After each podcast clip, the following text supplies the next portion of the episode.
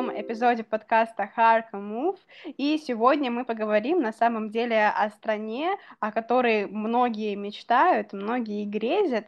И сегодняшний наш эпизод будет иметь э, такой специфические характеры, как развенчивание мифов, потому что хочется показать, какая это страна в реальности, чтобы люди, которые мечтают о ней, на самом деле там не спят ночами, думают, планируют переехать туда, они были готовы к тому, что их ждет в реальности.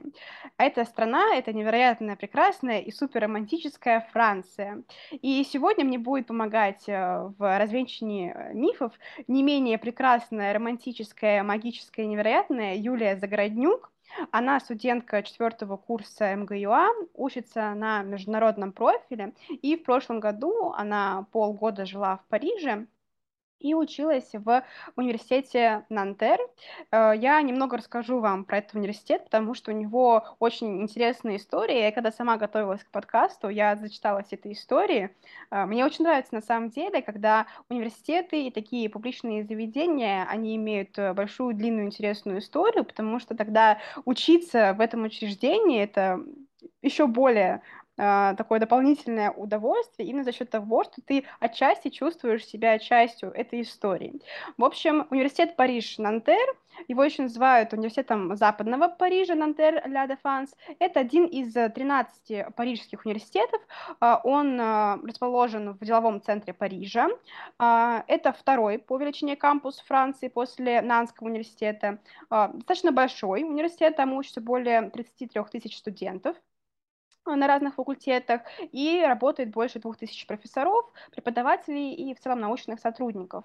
Что меня удивило, что на территории кампуса, который 27 гектаров, там расположен олимпийский бассейн, атлетические площадки, даже есть свой собственный университетский театр. На самом деле немного напоминает мне э, Бельгин, потому что я тоже рассказывала, что у нас огромная просто территория, огромный кампус, и у нас между восточной и западной частью курсируют даже автобусы, вот мне всегда очень сильно э, прельщает, когда университеты имеют э, такую огромную территорию, потому что, мне кажется, большой кампус — это огромный плюс для университета. На самом деле, э, вот читая про этот университет, я почувствовала даже сама частью этой, всей этой истории, потому что первый факультет был основан в 1964 году, и потом э, в 70-м, вследствие реорганизации университета Парижа, был, собственно, основан сам университет Париж-Нантер, и этот университет интересен и известен тем, что он стал центром майских событий 68 года. Если кто не знает, это был социальный кризис во Франции, когда были леворадикальные студенческие выступления, были демонстрации, массовые беспорядки, почти 10-миллионная всеобщая забастовка, и все это привело в конечном счете к смене правительства и отставке президента Шарля де Голля. А, и поэтому этот университет на самом деле является левым, в отличие от других университетов, как я поняла. Например, там университет Париж э, Ассас, который отличается своей там, правой политической ориентацией. И поэтому из-за того, что это был центр таких политических событий, этот университет еще получил прозвище «Красный Нантер». Там огромное количество факультетов, причем совершенно разных по направлению, и мне очень э, понравились э, билингвистические специальности, потому что их не просто много, но они еще и разного направления. Экономика, менеджмент, право, причем очень различного характера. Допустим, э, французское и англосаксонское право или французское и российское право. Экономика — это английский, американский язык и культура, не только немецкий, англи... там, допустим, английские языки, но еще и испанские языки, есть. И одним из самых известных выпускников этого университета является Эммануэль Макрон, президент партии, создатель, президент Франции и создатель партии «Вперед, Республика». И вот в таком невероятном университете, буквально в центре истории училась моя прекрасная сведущая Юлия, которая приехала и которая готова поделиться своим опытом с нами и сегодня рассказать, во-первых, каково это учиться в Париже, в таком романтическом городе, каково это чувствовать себя частью французского комьюнити и насколько французская система образования отличается от российской. Поэтому мы начнем с самого начала. И первый вопрос к тебе, Юлия. О чем бы ты сейчас могла саму себя предупредить, возможно, как-то подготовить перед поездкой во Францию? Вот возвращаясь, ну, почти на год назад, получается, да, даже чуть больше. А, да, всем привет. Приятно, что вы позвали меня на такой интересный подкаст. И, честно говоря, я сама хотела немножко рассказать истории университета, но ты меня опередила, рассказала в целом все. А, Еще я хотела бы добавить, что из- за счет того, что люди во Франции с особо такой серьезной политической а, позицией в, в этом университете до сих пор проходят и забастовки. Я сама была свидетелем как минимум двух забастовок студентов, и этим э, славится этот университет, собственно. По поводу того, чем бы я хотела, о чем бы я хотела предупредить саму себя, это, наверное, во-первых, бюрократия, административные проблемы. Это классика для Европы, в принципе, и невероятная вещь для всех русских, потому что у нас есть э, как бы э, у нас есть интернет, а у них как будто бы его нет, потому что самое невероятное, что э, происходило там, это то, что все необходимо отправлять по почте, обычные почты, любые какие-то административные документы, все, все, все, буквально даже купить карточку на метро проездной, это все делается по почте. Для русского человека это очень странно, это непонятно, как это так, когда у нас есть э, как бы э, электронная почта, когда у нас э, есть, э, ну, все можно сделать онлайн, э, собственно, это, наверное, основное, что меня прям поразило. Как, мне кажется, это э, классика всех русских, это поражает, когда они переезжают за границу. И что самое интересное, им так удобно они не хотят ничего менять, им окей, э, хотя система у них существует, мне кажется, ну, с 90-х как минимум она не менялась, но э, французам, как любителям старых традиций, как и вообще, в принципе, всем европейцам, это окей. Ну, э, кроме этого, еще так, возвращаясь назад э, и рассказывая такую личную историю из жизни, э, там большую проблему мне доставил ковид и менталитет французов. Я бы хотела себя предупредить о том, что для французов окей всегда все делать не вовремя. Я, это как бы такой стереотип, как я считала, что это как бы неправда, что французы, они такие необязательные и все такое. Но, как оказалось, это вообще не стереотип, и это действительно правда. И со мной случилась такая неприятная история я, когда ехала, мне необходимо было куда-то заселиться, где-то провести карантин. Мне э, должны были одобрить общежитие сразу же, но мне его не одобряли, мне его одобрили буквально за, за два дня до отлета. То есть я сидела просто в максимальном таком, э, ну, непонятном состоянии, то есть куда я буду прилет, по прилете ехать, мне было совершенно непонятно, мне одобрили общежитие, но при этом сразу же мне написали, что карантин я там пройти не могу. А мне нужно было две недели сидеть в карантине. И вот так я срочно быстро искала себе жилье, буквально там за два дня до отлета, но, слава богу, все закончилось хорошо, но, честно говоря, нервов я потратила э, невероятное количество. Так что если едете во Францию, тут действительно нужно сразу ожидать того, что все будет делаться в последний момент, как бы часто вы не напоминали, все равно все будет сделано буквально за один-два дня, и лучше просто смириться с этим и не тратить свои нервы на это. На самом деле я хочу поддержать Юлю в этом аспекте, потому что мы с моей соведущей Викторией обсуждали огромное количество времени бюрократические процессы в Европе, и она мне тоже рассказывала, что она в Германии получала свою карточку э, для оплаты, соответственно, по-моему, несколько месяцев, два месяца или два с половиной, потому что ей одним письмом пришла сама карточка, вторым письмом пришла инструкция, договор и другие документы, а третьим письмом пришел пин-код карточки. И то есть, э, ребята, если вы фанаты Тинькоффа, и для вас открытие новый счет и сделать к нему дебетовую или кредитную карточку это один максимум полтора дня, и то к вам приедет прекрасный мужчина или женщина э, к вашему дому, к вашему месту работы и привезет вам эту карточку, вам нужно будет только расписаться и фотографироваться с этой карточкой и паспортом, то будьте готовы к тому, что вы приедете в Европу, и такого не будет. И, Юль, скажи, пожалуйста, насколько это правда или нет, я еще читала, что во Франции, особенно в таких вот центральных больших городах, даже по поезда задерживаются, и то есть не особо можно ориентироваться на расписание, потому что, ну, в 90% случаев такие поезда не задерживаются, и ты не можешь в них, а, на них уехать вовремя, как по расписанию указано. чистая правда. Расскажу очень забавную историю, которая со мной произошла. Но на тот момент она мне совершенно не казалась забавной. Но сейчас вспоминаю и думаю, какое интересное приключение у меня было в жизни. А, ну, в общем, решила я поехать в Люксембург. Насколько я помню, да, это был Люксембург. И я взяла билет на поезд. Он обычно там путешествовал на автобусах, потому что на поездах там сильно дороже выходило, но вот именно в тот раз это было прям, ну, дешево, как-то так получилось, совпало, звезды сошлись, а, вот, и купила я билет на поезд, прихожу, а там они, ну так, часто, типа, с перерывом там в два часа, это как электричка, как ласточки у нас, ходят куда-нибудь в Подмосковье, вот примерно так же и там. Вот. Пришла, э, я пришла на вокзал и смотрю, а там как бы написано, что э, поезд отменен. Я думаю, как может быть такое, чтобы поезд отменили? Для меня, как для русского человека, это невероятно. Поезд, отменять поезд, это вообще как?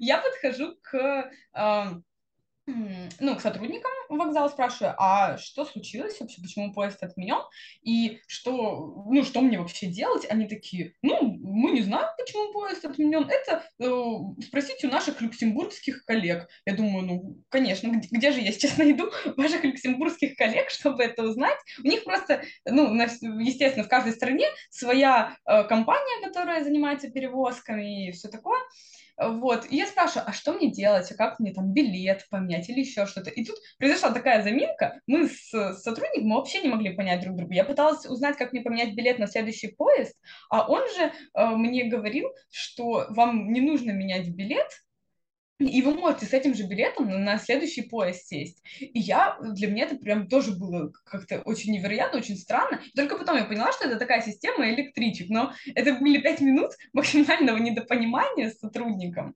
Вот. В результате я села, а там нужно было еще пересадку сделать в одном месте. И подъезжаем мы к Льежу, это, по-моему, было в, в Бельгии, да, Льеж это был. Нужно было сделать одну пересадку, пересесть, и я попала туда, куда нужно. А, и поезд, тут я смотрю по расписанию, там пересадка была, ну, буквально 10 минут. То есть 10 минут между двумя поездами нужно было успеть. Я смотрю, мы подъезжаем к Льежу и останавливаемся, но не доезжаем до самого Льежа. И я смотрю, что как бы не я одна удивлена этому факту, вокруг меня там сидят еще люди, они тоже так переглядываются, не могут понять, что происходит. Мы подходим к контролеру, спрашиваем, что случилось, а он такой, а там еще впереди поезд не отошел изначально, он тоже опоздал, и из-за него опаздываем мы. Мы такие, ага, а у нас пересадка, что делать? Ну, он, он говорит, ну, не, успеете, успеете, не успеете, не успеете. Мы такие стоим, просто в шоке, не знаем, что делать. Но в результате э, мы уже проходит время, когда другой поезд должен был отправиться, а мы все никак не отправляемся. В результате э, мы снова подошли к контролеру, он позвонил на вокзал, попросил, чтобы тот поезд задержали, потому что тут люди не успевают пересесть. И э, мы пришли, на вокзал с 10-минутным или 15-минутным опозданием, и мы просто бежали на другую платформу. Э, за 2 минуты мы, наверное, добежали, мы только зашли в этот поезд, он сразу же отправился. То есть просто ради пяти человек задержали целый поезд в другой город. И как, как я поняла, это вообще нормальная ситуация, такое происходит на постоянной основе. Что же говорит о том, что там какие-то пригородные совсем электрички, потому что университет находится не в самом Париже, он в пригороде в Нантере находится. Там, естественно, никакого расписания абсолютно конечно, нет. Там э, могут тоже задерживать и не вовремя приходить. И, ну, к этому, в принципе, быстро привыкаешь. Но вот такая ситуация, когда ты едешь куда-то, ну, так далеко достаточно от Парижа, это, конечно, удивило. То есть всем, наверное, нашим московским друзьям, которые жалуются на МЦД, которые приходят через 10-15 минут, а не через минуту или 30 секунд, как э, обычные вот, э, вагоны метро, да, мы можем им всем порекомендовать съездить в Париж, покататься на таких э, электричках, чтобы они прочувствовали все прекрасные условия жизни, и, точнее, московского метро метрополитена даже, наверное.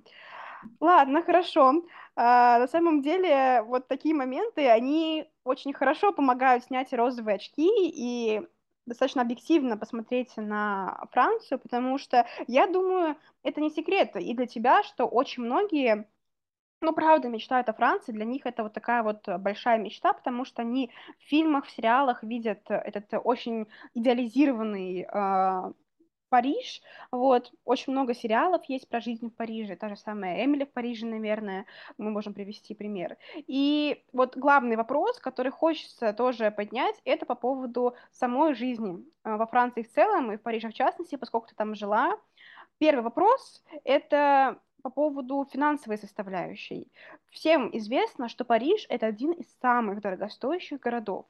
Правда это или нет, и как вообще лучше позаботиться о финансах перед переездом во Францию? То есть как ты готовилась, а, возможно, какую карточку ты открывала, какой счет в банке, и как вот ты себя настраивала именно э, в финансовом аспекте? То есть где ты чуть экономила, где лучше переплатить, как вообще, в принципе, распределить финансы, чтобы жизнь в Париже была более-менее сбалансированной, и ты потом не приехала и просто без штанов? Ну, насчет того, что всем известно по поводу того, что Париж это один из самых дорогих городов мира, может быть, это было известно всем, кроме меня, потому что я, ну, я знала, что в целом жить в Европе это дорого, но почему-то я вообще не задумывалась о том, что это настолько дорого, но потом я заинтересовалась, почитала и выяснила, что Париж на втором месте э, в мире по стоимости жизни за год. Его обогнал только, по-моему, Лондон или э, вообще Сингапур. Да, это был Сингапур. Сингапур на, мер, на первом месте, второй Париж, третий Лондон. Вот. А, ну и, собственно, как я готовилась, я м, рассчитывала свой бюджет. У меня было 100 евро на неделю. И 100 евро я укладывалась это было даже, ну, слегка много. Я очень много экономила, потому что я очень хотела путешествовать, и э, вот эти, из расчета этих 100 евро я всегда забирала где-то там 30 евро, 20 евро на то, чтобы, э, ну, откладывала на путешествия в дальнейшем. Вот. И э, бывали, конечно, недели, когда не получалось. Это если я там ходила куда-то э, в театр, там бывало. Хотя, ну, на самом деле, Франция — это реально социальное государство, потому что там столько всего для студентов. И только благодаря этому, наверное, я вот так вот, э, ну, прожила, в принципе, конечно, экономия, но не прям так, чтобы доедая последнюю еду э, каждую неделю в конце недели, и не на последние там э, 2 евро в воскресенье. Вот, потому что вот на чем стоит сэкономить, ну, это такое мое субъективное мнение, это на еде. Потому что вообще Европа — это такая, ну, такое место, где тебе не нужно тратить очень много денег на еду, потому что она даже дешевая, хорошего качества. Как бы в России, чтобы ты купил что-то очень хорошее, тебе нужно потратить много денег, а, потому что ты знаешь, что если ты там условно купишь йогурт за 30 рублей и йогурт там за 100 рублей – это две большие разницы. Во Франции это вообще не так. И даже там йогурт за 1 евро, и даже там за пол евро, он будет хорошим. А, а йогурт там за 2 евро, он, наверное, будет невероятно хорошим. Я такие не покупала, но там реально очень хорошего качества еда, и вообще вот э, респект реально Франции, их правительству и государству, потому что у них есть столовые студенческие, и это не, то, не та столовая, которая вот э, у нас в России в школах и в университетах. Там огромный выбор, там давали стейки, там подавали... Э, какую-то рыбу очень вкусную, красную, там креветки были, там реально выбор огромный, э, чуть ли там не паста с морепродуктами, вот, и это все стоило, ну, там фиксированная стоимость была 3 евро, 3, 3 евро за обед, то есть ты мог, в принципе, э, за эти деньги хоть три раза в день там есть, и все окей, там реально все было супер разнообразно, очень вкусно, и мне лично очень это понравилось, но единственный минус — это то, что там нет супов вообще, то есть э, они не привыкли есть э, суп в качестве там обеда или первого. Вот поэтому э, я, как большой любитель супов, я всегда все, ну, супы готовила сама. Вот. А, плюс, за что я бы советовала переплатить, это, наверное, за способы передвижения при путешествиях, а, потому что я однажды поехала на ночном автобусе из э, Страсбурга в Париж, я возвращалась и подумала, что это будет мне окей. А мне нужно было на следующий день на пары. Вот. И, честно говоря, я не сомкнула вообще глаз э, за всю ночь. И, честно говоря, не советую брать ночные автобусы в принципе там. Хотя сами автобусы, они хорошие, они оборудованы там э, туалетами. Это вообще, ну, не то, что у нас в России автобусы междугородние. Тут прямо они реально супер качественные, супер хорошие. Но э, все равно мне гораздо больше понравилось ездить на электричках, чем на автобусах. Поэтому вот за это я бы советовала реально переплатить. И плюс за жильем, наверное. Потому что я жила в общежитии, который да, по меркам, по российским меркам, оно стоило безумно дорого, это было 242 э, а, евро в месяц, и за это у меня была комната где-то 8 на 8, э, с, но при этом там была, конечно, своя ванная, что очень большой плюс, но она была, не знаю, сколько по площади, ну, наверное, 3 квадратных метра, 4 квадратных метра. Ну, в общем, она была микроскопическая буквально, как и вся, э, в принципе, вся комната. Вот, там была двухэтажная кровать, стол, холодильник, э, и один шкаф. Все, в принципе, на этом все, больше ничего не было. Ну, конечно, так относительно российских общежитий выглядит красиво, плюс ты там живешь один. Но э, все равно площадь маленькая, мне было неудобно. Но, кстати, из плюсов там был балкон. Вот это было тоже очень прикольно. Э, свой собственный балкон, это вообще всегда плюс. Вот, но, наверное, если бы мне дали выбор, я бы предпочла жить в чем-то больше по площади, может быть, еще с кем-нибудь, но в а, большом месте, в большой комнате. А, вот, и там были такие возможности, там вообще можно было студию снимать, но это бы стоило где-то, ну, 500 евро в месяц.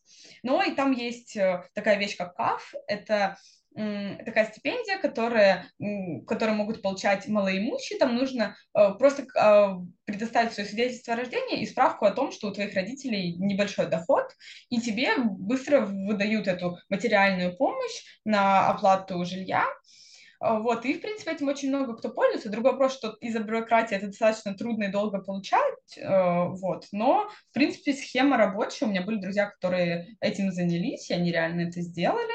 Вот, мне не захотелось этим заниматься, потому что это было долго, мне не настолько много по времени нужно было там находиться. Uh, вот, так что я этим не занялась. Но это, в принципе, вполне возможно, если прям переезжаешь жить. Вот до того, какая у меня карточка была, изначально я в России завела две карты. У меня была одна евровая карта ВТБ, одна евровая карта Тинькофф. Ну, ну, мне нужна была она на всякий случай.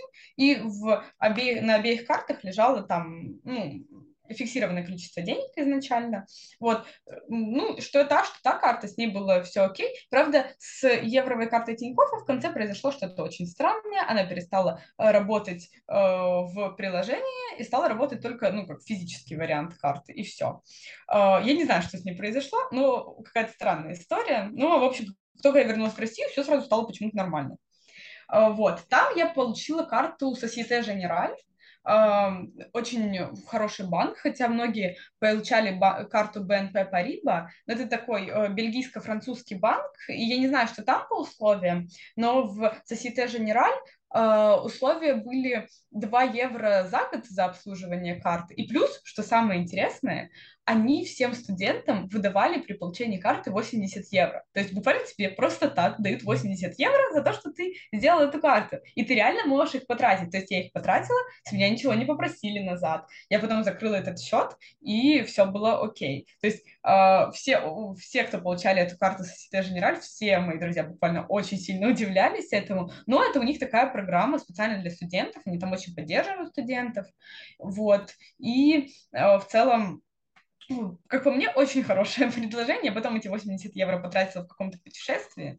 Вот, так что советую всем пользоваться услугами Societe Generale. Прекрасный банк прекрасный амбассадор, я бы сказала, этого банка. А сейчас я буду как э, демо-версия Юрия Тудя, и вот поскольку Юлия говорила нам несколько разных э, стоимостей, я вам переведу их на российские рубли, специально записывала, если вы не обладаете навыками перевода из евро в рубли. Значит, э, Юлия жила на 100 евро в неделю, это сейчас примерно 6300 рублей, что в целом, на самом деле, ну давай смотреть по как бы в расчете на Москву, ну, это нормально. Ну, то есть даже для Москвы, что в целом, как бы, конечно, я понимаю, что не все студенты могут себе выделить по 6 тысяч на неделю, а, учитывая, что стипендия у нас 2 тысячи, а у кого-то и меньше. либо ее совсем нет. Но в целом для Москвы 6 тысяч в неделю это более чем э, нормально, поэтому если в Париже ты жила за 100 евро, то, в принципе, это неплохо, мне кажется. Если у кого-то есть другие, другие мысли, возразите нам в комментариях. Э, ты считаешь слегка неправильно, ты считаешь на сейчас на курс, а я типа покупала евро по другому курсу, и тогда я жила на, там по 85 евро я покупала, и тогда получалось, что я жила на э, почти 9 тысяч в неделю. А, ну тогда жируешь, конечно. Три тысячи разница, это да. Ладно, я пересчитаю, не переживай. Значит, э, Юля говорила, что там был комплексный обед за 3 евро, это примерно 255 рублей. Это если курс 85 рублей, Юля. Мы уже все с расчетом внимательно относимся к вашим э, заметкам. Э, слушай, комплексный обед за 255 рублей весьма неплохо. У нас э, в Турции тоже очень э, классная столовая, мне она очень сильно нравится, она вообще больше похожа на кафешку. Это, знаешь, прототип муму, скорее, московского, когда ты идешь, ты сам набираешь, а потом платишь, вот, и ты можешь набрать все, что хочешь. Вот, и получается, что вот взять большую тарелку всего-всего, я там беру и пасты, и там салат, и так далее, вот, можно взять десерт и напиток, и вот у меня выходит в районе 250-300 рублей. То есть, э, хотя я живу в Анкаре, что считается супер э, дешевым городом, особенно в сравнении со Стамбулом. Вот, поэтому это прекрасная возможность, мне кажется, в Париже я бы постоянно пользовалась этим комплексным обедом. Дальше давайте. Значит, Юля платила 142 евро за общежитие. Это у нас э, почти 13 тысяч рублей, да? Правильно я считаю? Да, 13 да. тысяч рублей э, в месяц, да? Да, да. Э, я видела общежитие Юли, Юля показывала, и мы с ней созванивались. Я могу сказать, ну, это точно в разы лучше, чем общежитие у нас в России. Это сто процентов. Юля правильно отметила, что было очень классно, что у нее был балкон, это очень смотрелось мило и так атмосферно, но, э, например, я ничего не платила в прошлом семестре за общежитие, и я могу сказать, что плюс-минус по условиям у меня было то же самое, только без балкона, конечно, и э, единственное, что у меня ванна, она была общая. Это да. Э, но сейчас я, кстати, заплатила за платное общежитие, Юль, и я заплатила 25 тысяч за полгода. То есть с сентября по октябрь я заплатила 25 тысяч, и это э, общежитие квартирного типа. То есть ты заходишь, причем дверь ты открываешь карточкой, а не ключом. У тебя в комнате своя ванная, причем и душевая, и ванная комната, раковина, туалет, зеркало с подсветкой, зеркало в пол. При входе там кухонная часть, у тебя свой холодильник, свой чайник, своя микроволновка, э, сейф в комнате, там витражные окна, соответственно, в пол, и, э, ну, там, кровать, понятно, стол и так далее. Поэтому, да, я, наверное, скажу, что вот общежитие в Париже очень дорогое. И, навер- наверное, э, я бы все-таки немножко вот э, подсуетилась и сделала вот э, ту штуку, о которой ты говорила, когда ты мог подать о том, что ты не имущий. Я знаю, что вот в Италии очень много таких тоже программ. Они часто выдают э, стипендии, у них региональные и государственные есть для малоимущих э, студентов. И, как правило, любой э, российский студент или любой студент из стран СНГ, в принципе, подходит под этот критерий. Как бы это удивительно не было. А, хорошо, давай мы пойдем э, чуть ближе к образовательному процессу, потому что всем интересно узнать про разницу учебы как во Франции, так и в России. Но мы сделаем это немножко в таком а, формате интересным. Приведи три примера из своего опыта, естественно, которые выступят аргументами лично для меня, почему я должна поехать учиться во Францию. Вот я немножко такой э, противник Франции с точки зрения образовательного процесса. Я не знаю, мне не очень нравится. Ну, даже в целом, наверное, просто не моя страна, ни по вайбу, ни по атмосфере мне она не очень нравится. Э, но я бы хотела и дать шанс просто, чтобы э, точно знать, почему мне это нравится или не нравится. Вот Давай, три примера э, из своего опыта, почему мне стоит поехать туда учиться. Ну, первый и самый главный, наверное, это заинтересованность преподавателей. В России у меня в жизни, наверное, было всего, не знаю, 3-4 преподавателя, которые были реально заинтересованы в преподавании, в том, чтобы студентам было интересно. Во Франции у меня преподавателей, не заинтересованных в процессе, был один единственный из десяти примерно. А, вот, поэтому это вообще, это реально тебя заинтересовывает. То есть, когда ты учишься в России, тебя мотивирует на учебу, ну, только твое желание, и ты сама, если ты там хочешь развиваться в этом направлении. Там тебя мотивируют преподаватели.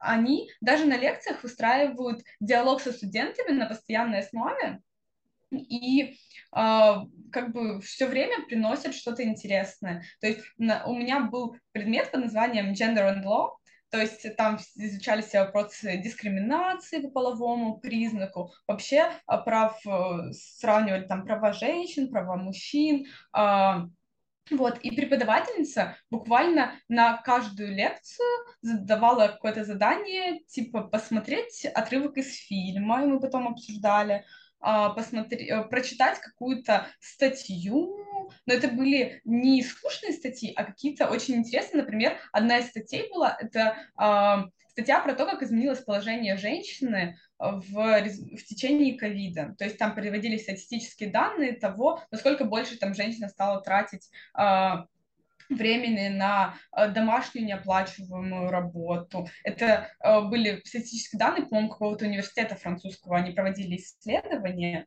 Вот, ну и потом, собственно, это обсуждалось. И э, мне показалось это безумно интересным.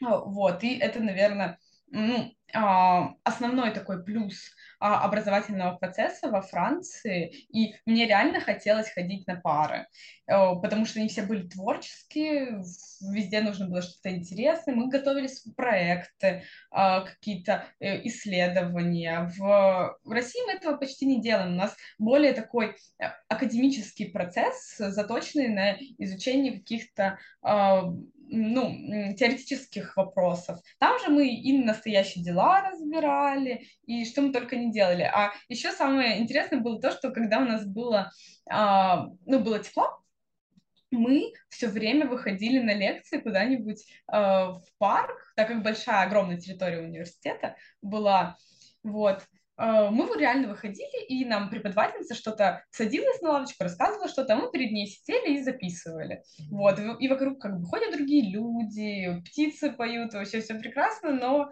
э, это никак тебе не мешает, потому что то, что рассказывает преподаватель, это реально очень интересно. Вот, честно говоря, ну, тут я как-то в, в общем рассказала про э, образовательный процесс. Я, к сожалению, э, в основном ходила на лекции, у меня с семинарами был только французский язык, там еще больше участия э, студентов в работе, вот. Но, честно говоря, такой радикальной разницы между лекцией и а, семинаром я не заметила. И, возможно, если бы у меня было побольше правовых семинаров, я бы больше смогла рассказать про то, как у них а, проходят именно практические занятия. Но а, я не могу, потому что я выбрала себе только лекционные предметы. Но вот даже ну, на сравнении лекции я могу сказать, что тут, да, большая разница и гораздо более интересно, и вовлеченность преподавателей, и вовлеченность студентов. Точно так же нет вообще такой ситуации, чтобы студенты молчали в, в ответ на вопрос преподавателя. Там и, и я отвечала много раз, и э, другие ребята. То есть э, все время происходит какой-то диалог, но это не такой диалог, как у нас на семинарах, что один человек может отвечать все время, а остальные просто сидят. Там вовлечены практически все. Вот. И вот, мне кажется, это такой, такой личностный, я бы сказала, плюс э, и психологический плюс. Вот. Э, еще плюсом я считаю то, что там все экзамены письменные. Вообще нет устных экзаменов, это очень круто. Э, хотя вот для тех, кто ездил на семестр за границей, как я по программе, для них был выбор, письменный экзамен или устный.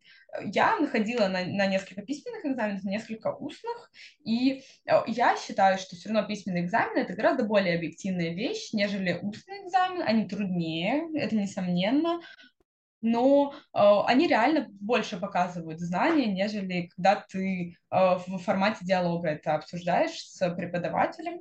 Вот. Ну и списать у них без вариантов, честно говоря.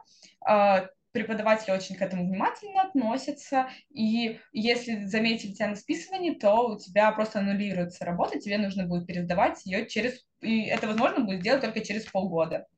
Вот. И, на мой взгляд, это плюс, хотя это ну, делает обучение труднее, но э, более качественным, скажем так. Вот. Ну и в целом еще один такой плюс, просто э, менталитет, просто поизучать культуру. Я вот изначально даже больше с такой целью ездила, чтобы посмотреть, насколько э, французы похожи на таких э, классических французов, о которых рассказывают. И на самом деле похожи, на самом деле у них очень интересная культура, и есть что нам почерпнуть из их культуры. Опять же, тот же, э, та же их любовь к историческому наследию своему, к культуре, они все любят театры, они все заинтересованы в писателях, они такие очень образованные люди на самом деле, вот, и э, я считаю, что это такой большой плюс французов, и тебе от этого тоже интереснее учиться, когда тебя окружают люди, которые заинтересованы в том, что они учат, и заинтересованы э, в в целом самообразовании, и в образовании, и в самообразовании, и в изучении чего-то нового. Так, Юль, ну смотри, ты как минимум а, подчеркнула два момента, которые мы немножко а, из подкаста в подкаст переносим, и это хорошо на самом деле, потому что мы еще раз выводим это вот на первый план. Мы когда с Полиной еще обсуждали про образование в Польше, мы с ней как раз прям отдельным блоком проговорили об особенностях э, европейского образования. И вот э, то, что ты сказала, это то, что тебе было очень интересно ходить и заниматься. То есть учеба была в кайф. Я просто помню э, highlight из нашего подкаста с Полиной, где она сказала, я снова почувствовала, каково это учиться в кайф. Вот и примерно то же самое сказала, и на самом деле хочется, чтобы все это чувствовали от образования, потому что я на самом деле расстраиваюсь э, каждый раз, когда слышу, что ребята учатся там для родителей, или им э, вообще в целом не нравится учиться, и не нравится образовательный процесс, он доставляет им огромное количество неудобств, вот, и про письменный формат экзаменов тоже мы несколько раз уже обсуждали, с моими другими сведущими. И тоже мы, кстати, сошлись на мысли, что письменный формат экзаменов сейчас является наиболее э, эффективным и наиболее комфортным. Но его тоже нужно грамотно реализовать, потому что, вот, например, я не совсем согласна с тем, как это реализовывается, например, у нас, потому что у нас, конечно, эта практика малочисленная, но бывает, ты тоже знаешь, ты тоже, у тебя был такой опыт, вот, и все-таки то, как они реализовывают это в Европе, и как пытаются у нас, это совершенно два разных формата, и, к сожалению, мне кажется, пока у нас это неудачно пытаются вставить в нашу программу. И ты постепенно начала затрагивать вопросы менталитета, поэтому я думаю, мы напрямую выйдем на эту дорожку, с тобой про это проговорим, потому что нужно развеять три самых главных миф, мифа о Франции. Это менталитет, стиль, французский шик, потому что, ну, если поговорите с э, людьми, которые мечтают о Франции, первое, что они говорят, ну, француженки сто процентов ходят в красной помаде и в беретке. А, сами французы, они всегда кудрявые, и как Тимоти Шаломе буквально сошли из какого-нибудь суперромантического фильма. Вот, и они супер начитанные, супер интеллигентные, галантные. Поэтому давай поговорим с тобой об этих мифах. И мифы ли это вообще? Ну, скажем так, я бы ответила неоднозначно. Просто то, что ты перечислила, это реально такая э, популярная, реально популярный миф, если чуть-чуть поглубже изучать историю, и когда ты учишь язык, так я говорю по-французски, давно учила язык, ты все равно углубляешься в культуру, и у меня были другие ожидания от Франции, и они вообще почти все оправдались, они реально такие, какие, какие как о них рассказывают. Вот. Ну, естественно, красных береток, красных помад и тельняшек на девушках нет, это ты разве что на туристах можешь встретить, которые фоткаются с багетом и чашечкой кофе, с утра э, в тельняшке, в красной помаде и в красном берете. Вот таких туристок миллионы. Француженки не такие. Они на самом деле очень естественные, им реально, для них реально странно то, что у нас в России все девушки, они красятся все время, они всегда выходят как на парад, буквально куда угодно. Они не такие, и э, зачастую, если это реально, ну, красивые девушки, они выигрывают в этом, они выглядят естественнее и, э, ну, притягательнее, наверное, за, этот, э, за счет этого. Вот. Э, но э, при этом и за счет того, что они реально не парятся по поводу внешнего вида, наверное, э, есть многие девушки, которые в России выглядели бы максимально странно. То есть у нас-то таких, наверное, и не встретишь даже. Они не парятся по поводу лишнего веса, по поводу, там, условно, даже могут не брить ноги. Это вообще нормально для э, девушек в Европе. Вот. И для русских это, конечно, очень странно. Вот, так что по поводу, конечно, красной помады, каре и э, берета, это миф. По поводу того, что э, французские мужчины очень красивые, я бы сказала, это не миф, это чистая правда. Там реально процент красивых мужчин гораздо выше, чем в России, и они все, вот у них такая противоположность. Женщины за собой практически не ухаживают, не смотрят, в то время как мужчины поголовно все ухаживают за собой. Вот, Они Юль, даже... я, прости, тебя перебью, я, прости, тебя перебью, и вот, наверное, вопрос, который я хочу сразу задать, красивые mm-hmm. или ухоженные? Вот в этом большая есть разница. А тут комбо, понимаешь? Ага. И красивые, и ухоженные. Тут как бы два в одном, я бы так сказала. А, вот, потому что они реально, они выглядят, они еще одеваются одинаково, они все ходят в джинсах и в э, белых э, рубашках таких ну, расстегнутых сверху, с закатанными рукавами. Реально все. Вот я была там в клубе несколько раз, и они все там так выглядят. Я все время думала, у них флешмоб какой-то, они специально так одеваются, но потом я поняла, что они просто так выглядят все время. Вот. И а, у них реально такая черта, то, что они любят отпускать себе слегка длинные волосы, и они кудрявые почти все. Вот. Реально, может быть, ну, не знаю, национальная черта такая, что у них вьются волосы, они все очень красивые. Я клянусь, я завидовала некоторым мужчинам, там у них волосы выглядели лучше, чем у меня. Я просто ходила и думала, что поделитесь, пожалуйста, шампунем, которым вы моете свои волосы, чтобы у меня они выглядели хотя бы примерно точно так же. Вот. А, ну и да, они красивые, они ухоженные. Ну и в целом по поводу менталитета, они все живут жизнь в кайф. Вот э, реально, в России все куда-то спешат, все везде опаздывают, а они, они опаздывают, им все равно на это. Они идут медленно, вольготно, вальяжно, они начинают утро э, в сидя в кафе. Вот Аня говорила, что у меня университет находится э, в деловом районе, в деловом центре, а, Ла Дефанс — это такой район в Париже, как примерно у нас Москва-Сити. То есть, если ты приезжаешь в 10 часов утра в Москва-Сити, как бы там все спешат, там все куда-то бегут, там а, просто огромное количество а, людей всегда, которые везде опаздывают и даже не смотрят э, на тебя, не смотрят по сторонам. Когда я ходила в Ла Дефанс в 10 часов утра, там людей не было. Ну, вообще, то есть. А, они все сидели на верандах, кафешке, пили кофе, курили. И причем э, и сначала можно было подумать, что это какие-нибудь туристы, но нет, это не туристы, это люди, которые реально работают там, они все были в костюмчиках, в пиджачках, с какими-то дипломатами, с бумагами, они некоторые там какие-то деловые вопросы обсуждали, но это всегда спокойно, за, за стаканчиком кофе или даже бокальчиком вина, что в принципе тоже нормально, они все реально и в обеденный перерыв, и вечером, и некоторые даже утром, они все пьют вино там процент людей, которые потребляют вино, наверное, выше, чем в России в раза в три, и по чистоте тоже. Вот, и ты постепенно проникаешься как бы вот этим а, вайбом, спокойствием, а, такого, не такой неспешной жизни, но при этом мои друзья откуда-нибудь там из Амстердама, например, э, говорили мне, что да ты что, в Париже так быстро люди живут, они же э, очень э, опаздывают, они спешат. Посмотри, я говорю, нет, вы не жили в Москве, вот там люди спешат и опаздывают. В Париже нет.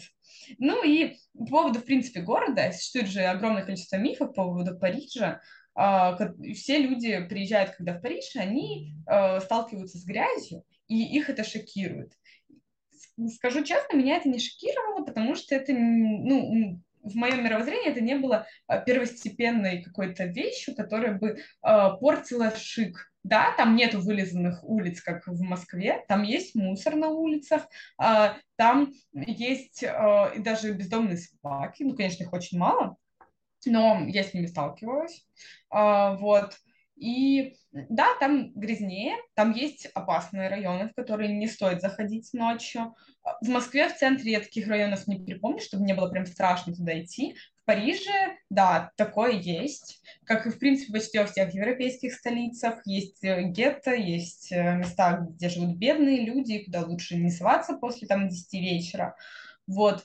Но для меня это не испортило впечатление о городе. Я обожала Париж всей своей душой в течение там, 10 лет до того, как я пожила там, и продолжаю любить. А, потому что я думаю, что французы, они в целом, возможно, даже больше поняли в этой жизни, чем русские, потому что иногда действительно стоит остановиться и э, обернуться назад, посмотреть, что ты сделал, посмотреть, что ты хочешь сделать дальше, и понять, ты от этого кайфуешь по жизни, нравится тебе это, или ты просто настолько уже в этом ритме, что ты не успеваешь это осознать. Я, я считаю, что вот этому действительно стоит научиться у французов, они делают только то, что им нравится, в том ритме, в котором им нравится, и им наплевать на всех остальных.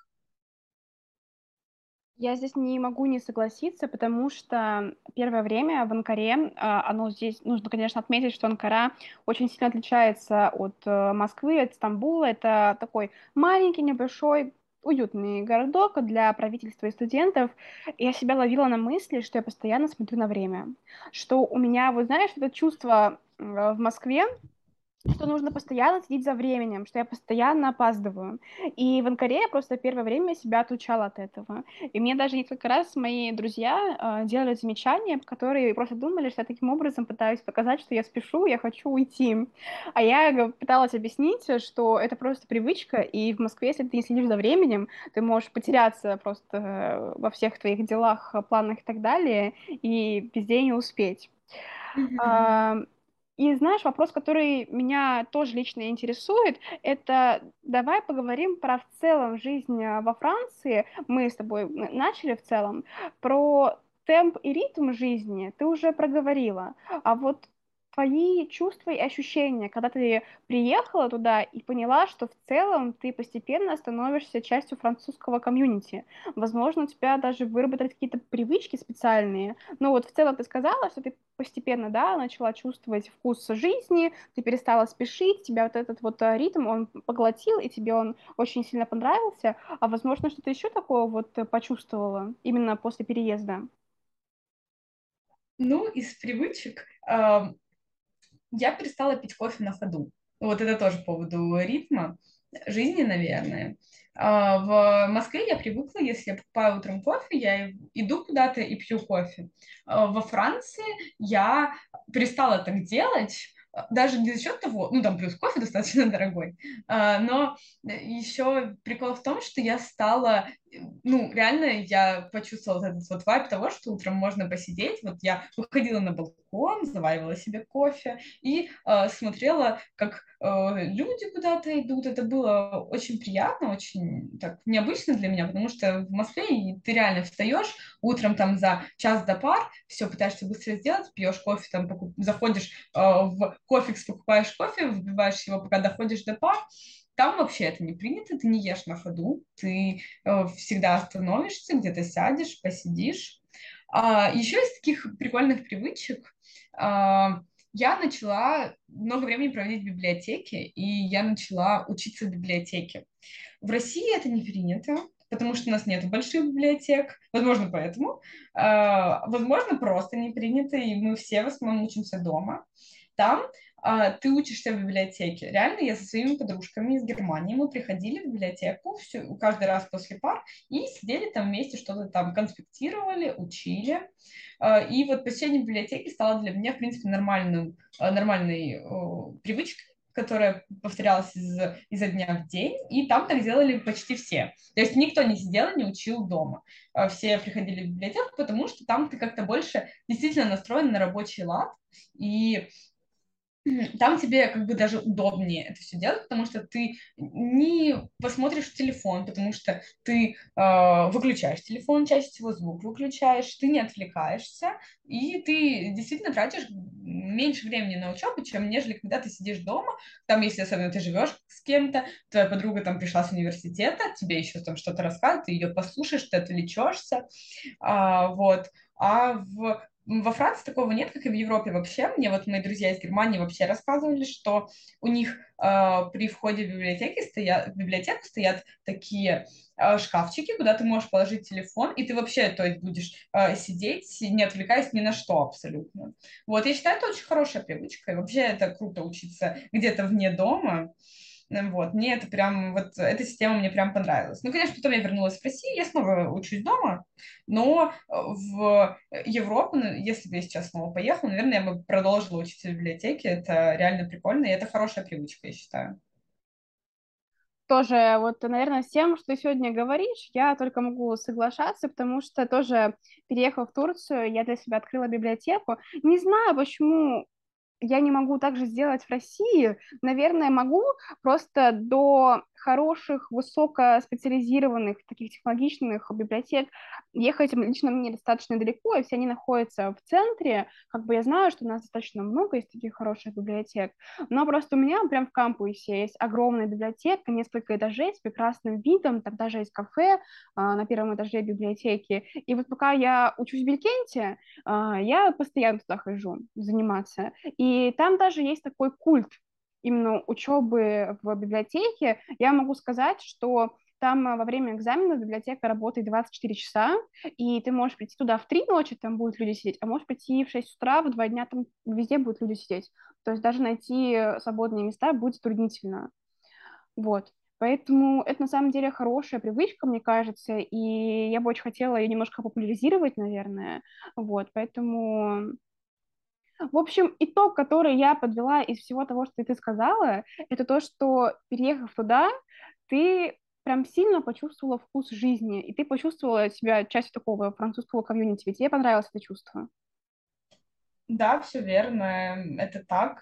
Хотя французы в целом достаточно закрытые люди. Я могу это точно сказать. Они а, не прям, чтобы совсем не хотят общаться с иностранцами, но эм, они это делают эм, так с осторожностью. У меня была там одна подруга француженка, в основном там были я, дружила в основном с другими людьми, которые приехали по обмену. Одна единственная у меня вот была подруга француженка.